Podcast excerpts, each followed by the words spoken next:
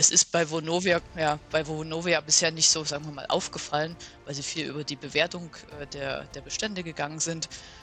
2022 gab es eine riesige Abschreibung von 2,5 Milliarden. Das äh, wird, glaube ich, auf Dauer so nicht funktionieren können. Aktuell sieht man schon, dass äh, der, die eine oder andere Bank äh, ein bisschen unruhig wird. Ja, da kommt ja wohl noch einiges auf uns zu, so wie das klingt.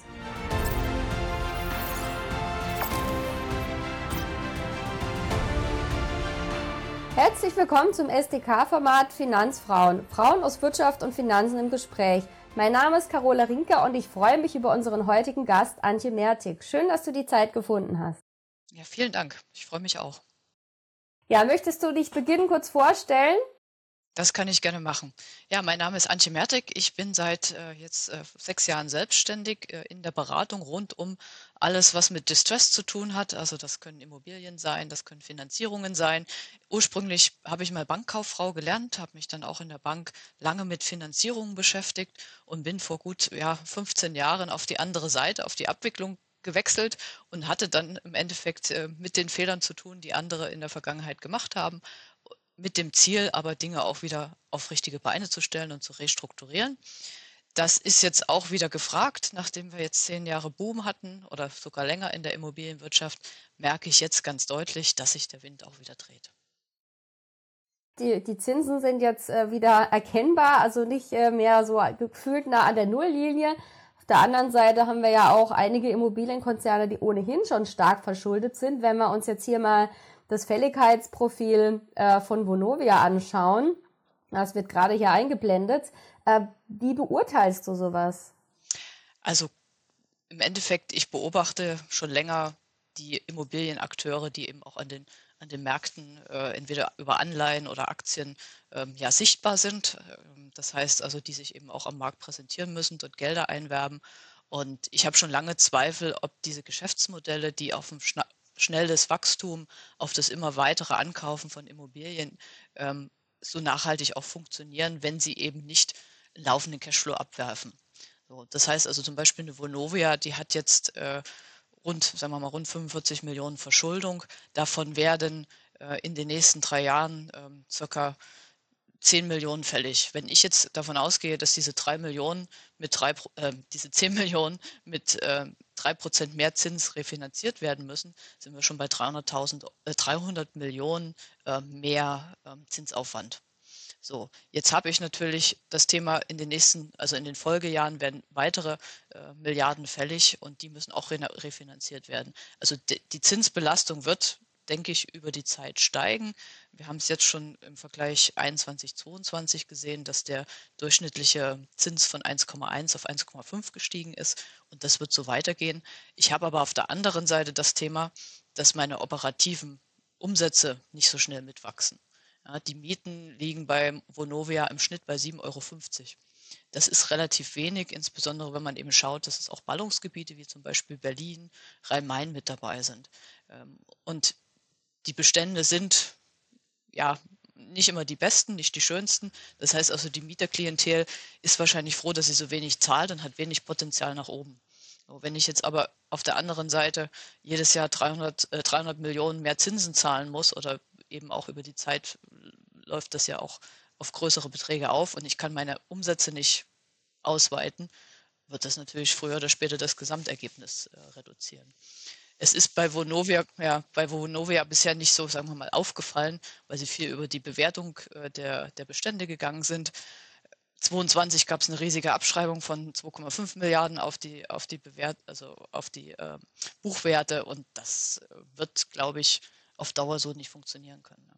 Mhm. Ich meine, das ist ja so, diese, mal Gewinne der Vergangenheit, die zeigen sie ja sicher nicht im Geldbeutel, ähm, erst dann, wenn man die Immobilien ja auch zu den Preisen veräußern könnte. Ne? Genau. Und das ist so ein bisschen das Risiko, was ich persönlich sehe, dass man eben jetzt anfängt, ähm, ja, die, die, die besten Bestände zu verkaufen, um sich zu entschulden, um vielleicht auch noch ein paar Bewertungsgewinne tatsächlich zu realisieren.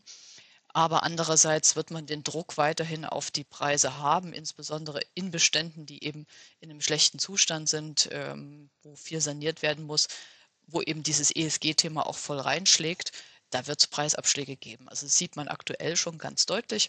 dass Immobilien, die eben nicht energieeffizient sind, wo viel Investitionsbedarf besteht, äh, da, wird's, da gibt es schon deutliche Abschläge von 20 bis 25 Prozent teilweise auf die letzten Preise.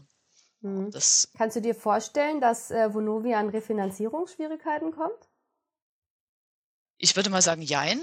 Einerseits haben wir natürlich das Thema, dass die Zinsbelastung dauerhaft steigt, eben aufgrund der gestiegenen Zinsen, was das operative Ergebnis verringert. Und ähm, ein Teil der, der Finanzierung sind eben Anleihen, die sind zwar unbesichert, aber da gibt es Finanzcovenants. Und wenn die erstmal gebrochen sind, äh, beziehungsweise wenn es droht zu brechen, dass zum Beispiel ein Debt Service äh, Coverage Ratio nicht mehr passt oder ein Loan to Value, dann werden natürlich die Finanzierer hellhörig und höhere Zinsen wahrscheinlich auch wieder verlangen, was dann so eine Abwärtsspirale produzieren könnte. Andererseits denke ich, ähm, ist Honovia zu groß, dass man es nicht fallen lassen wird. Ja, dann wird es wahrscheinlich möglicherweise vielleicht politische, steuerliche Unterstützung geben, was auch immer, dass man eben diese Mieter, die dort in diesen, sag ich mal, relativ günstigen Beständen auch leben, ähm, mitstützt. Das, wie das genau aussieht, weiß ich nicht, aber ich denke mal, ähm, da jeder hundertste Mieter oder jede hundertste Wohnung bei Vonovia ist in, in Deutschland, wird es da sicher irgendwie eine Unterstützung geben. Und das Thema trifft ja nicht nur Vonovia, sondern das trifft ja ganz viele Immobilienbestandshalter. Also das, das zieht sich ja durch im Endeffekt. Mhm.